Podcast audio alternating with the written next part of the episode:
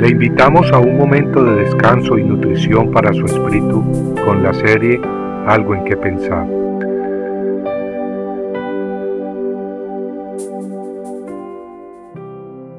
Los judíos piden señales y los griegos buscan sabiduría, pero nosotros predicamos a Cristo crucificado, para los judíos ciertamente tropezadero y para los gentiles locura. Primera de Corintios 1, 22 al 23. Así como muchos judíos en tiempos del apóstol Pablo, hombres y mujeres hoy en día buscan señales milagrosas para creer en Dios. Muchos tienen una curiosidad insaciable por fenómenos sobrenaturales y por el futuro. Si escuchan que fulanita de tal lee el café y predice el futuro, allá van para donde fulanita. O tan pronto escuchan que una estatua en la iglesia llora de noche, allá van para esa iglesia, para ver ese fenómeno milagroso y así sentirse cerca de Dios.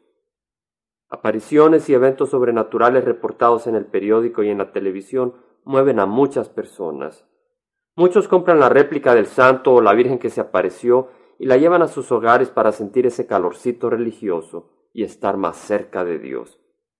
Pero las escrituras nos dicen que si queremos estar cerca de Dios, tenemos que venir exclusiva y directamente a Jesucristo. Él es el único camino al Padre. El poder de Dios se encuentra no en apariciones, sino en el Evangelio, en que de tal manera amó Dios al mundo que ha dado a su Hijo unigénito, para que todo aquel que en Él cree no se pierda, mas tenga vida eterna.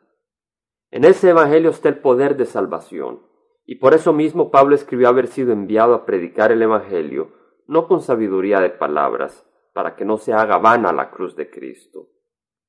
Al igual que los griegos de los tiempos de Pablo, muchos hoy en día se consideran refinados y educados demasiado como para poder aceptar el Evangelio. Ellos se consideran prácticos y realistas, pero el mensaje de Jesucristo es sencillo, y para poder recibirlo se necesita abrir el corazón. El problema no es del intelecto, el problema es del corazón.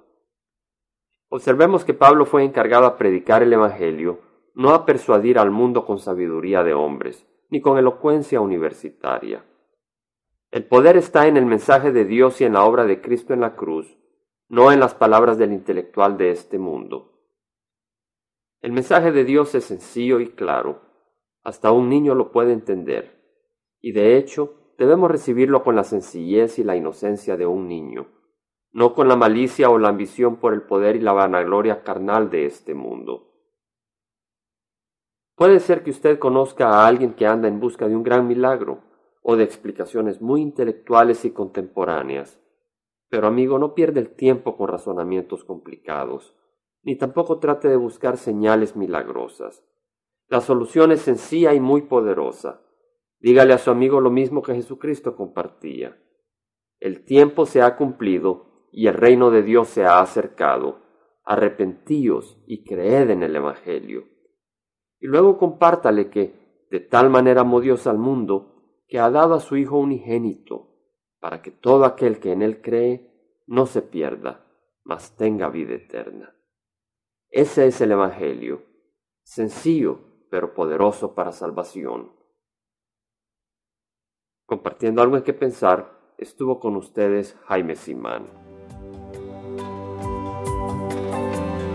Si usted desea bajar esta meditación, lo puede hacer visitando la página web del Verbo para Latinoamérica en www.elvela.com. Y el Vela se deletrea E L B de verdad E L A, donde también encontrará otros materiales de edificación para su vida. Puede también escribirnos al Vela Pio Voz 1002 Orange, California 92856, Estados Unidos. Dios le bendiga.